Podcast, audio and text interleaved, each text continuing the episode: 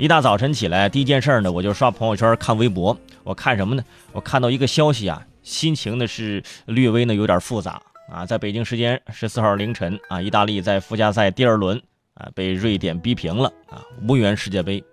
上一次无缘世界杯啊，还是这个五十九年前。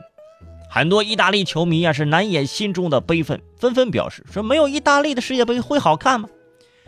有没有意大利的我先不管。没有中国队的世界杯会好看吗？啊，那不知道，反正已经，反正已经习惯了，反正。意大利队不要哭泣，虽然没有进入到世界杯，还可以跟我们一起玩嘛，是吧？我们可以互相踢踢友谊赛，哎，对对，热热热身赛什么的，可以玩一玩嘛，是不是？老将布冯最后接受采访的时候都哭了，那这是他最后一次代表国家队出战，结果没有进入世界杯。呃，你们发现没有？很多这个球星啊。有故事性的这种球星，最后的落幕都是以悲情收场的。巴乔、齐达内是吧？布冯是吧？因为有遗憾，记忆才更长远。好了，这一段呢就是讲给球迷听的啊，再多了没有？哎，就这一段啊，不要难过啊。呃，该吃粉吃粉，该喝粥喝粥，毕竟时间还长，只要你还活着，足球你随时都可以看到。接下来我要说的这个事儿呢。其实内心呢不太想说，但是在朋友圈呢又真真的这件事是刷了屏的。呃，大早上说这个事儿呢，真的心情挺凝重的。但是不得不说，那就是江歌被杀案。具体的事情呢，大家应该都已经知道了，我就不赘述了啊。一句话概括就是啊，呃，江哥救了刘鑫，身中十多刀，但是刘鑫呢是躲在门后，不仅没有出手相救，及时报警，而且事后一度。拒绝作证，对江哥的母亲冷漠以对。昨天在朋友圈呢传的最火的是一篇咪蒙写的文章啊，点击量是几百上千万的。呃，对于一个自媒体大号敢于如此立场鲜明的表态啊，全是尾声的，我很佩服这种勇气。呃，往常出现什么新闻事件呢？大家想想，往往都会出现两方阵营啊，两方立场。后面怎么着再来个什么反转之类的？这次这个事儿呢，大家一边倒的支持江哥的母亲，我感到很欣慰啊。刘鑫的行为，嗯，暴露了他的懦弱和自私。同样，他的父母也是这样。刘家为何要这样做啊？自然有他们自己的想法。但是法律拿刘鑫一家是没有任何办法的。一件事儿明显做的不对，法律又拿他没办法。于是这个时候，道德审判就会填补了这个真空。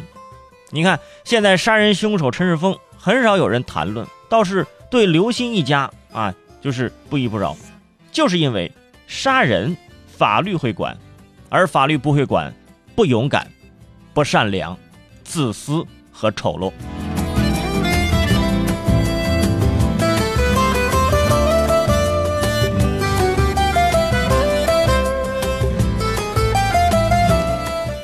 而对于这件事儿呢，圈主尾声，我不想有再多的别的评价了，因为大家可以可以看到很多的这个微信的推送的文章，我只是因为这件事呢，想表达两个观点，大家听一听啊。如果有什么意见呢，也可以跟我回来互动一下啊。两个观点，呃，第一，作为父母，怎么样停止自己潜移默化对孩子的自私教育？我觉得这一点，应该是让所有的家长来警醒的。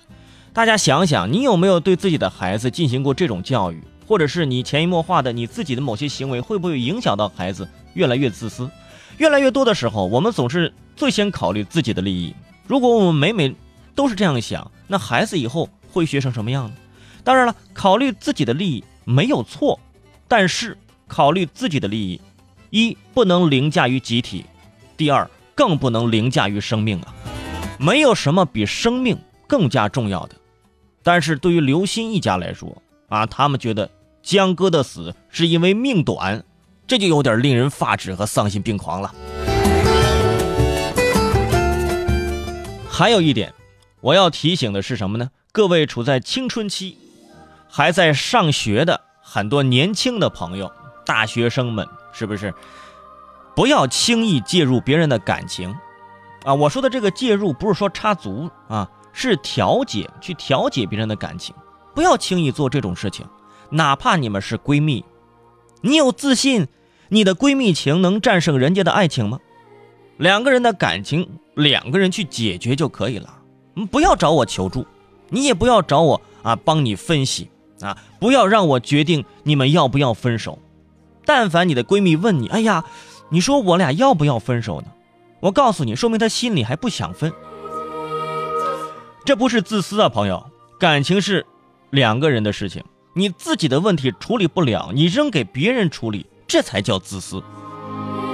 但是这个事儿呢？遇到了江哥，江哥呢人又太好了，因为别人的感情的问题付出了自己的生命，